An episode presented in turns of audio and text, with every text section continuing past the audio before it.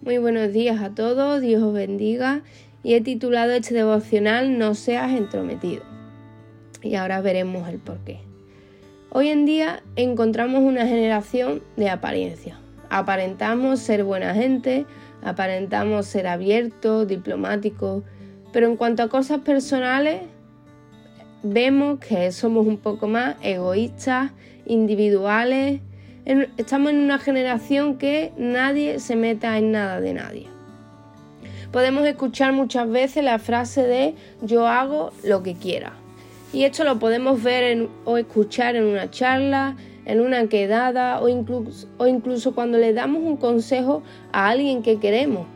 ¿Y cuánto más difícil sería entonces aconsejar a alguien con el que no tenemos tanta cercanía? Y vivimos en un momento que ni la persona más cercana, ni siquiera nuestra pareja o nuestro amigo más íntimo o nuestro familiar más cercano puede amonestarnos ni aconsejarnos. ¿Por qué? Porque yo hago lo que quiera. Podemos contestar muchas veces o recibir eh, frases como no seas metiche, no seas entrometido, no te metas en esto, no te voy a escuchar. Y eso es muy triste. Y es que todo esto puede llevarnos a, puede llevarnos a una posición muy peligrosa de callar nuestras bocas. Y el cambio de la generación y su forma de vivir nunca pueden influenciarnos más que la palabra de Dios. Así que quiero leer Ezequiel capítulo 3 del versículo 17 al 21.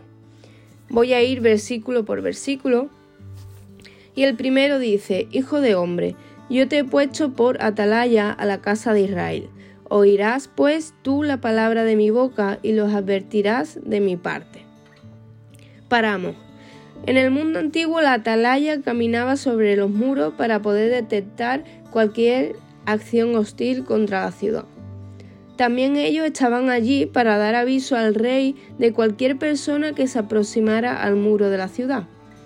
Y Ezequiel debía ser una atalaya, de la misma manera que Dios nos comisiona a todos a ser una atalaya.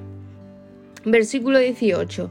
Cuando yo dijera al impío, de cierto morirás, y tú no le amonestares ni le hablares, para que el impío sea percibido de su mal, de su mal camino, a fin de que viva, el impío morirá por su maldad, pero su sangre demandaré de tu mano.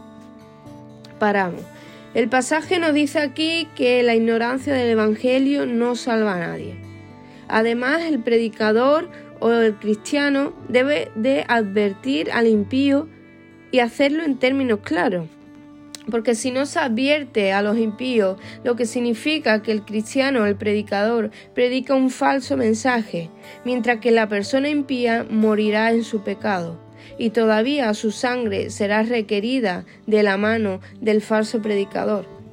Y realmente reflexionaba que todo predicador y cada uno de los que estamos en este mundo debería leer diariamente este texto. Versículo 19. Pero si tú amonestares al impío y él no se convierte de su impiedad y de su mal camino, él morirá por, por su maldad, pero tú habrás librado tu alma pero tú habrás librado tu alma. Significa que el juicio predicado por el profeta no depende de los resultados de su predicación o de sus obras o de su ministerio. Si los hombres lo escuchan o lo ignoran, él habrá librado su alma, es decir, ha cumplido su obligación como atalaya.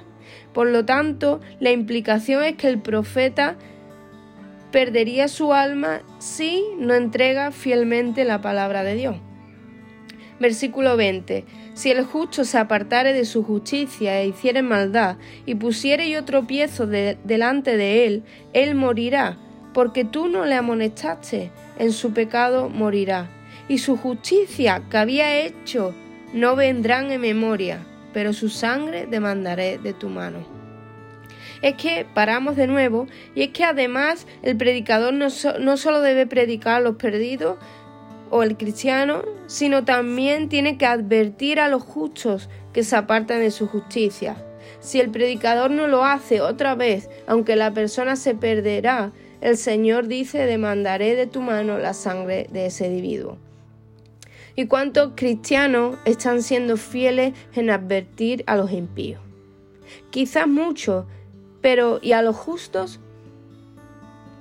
Y el último versículo dice, pero si alguno amonestare para que no peque y no pecare, de cierto vivirá, porque fue amonestado y tú habrás librado tu alma.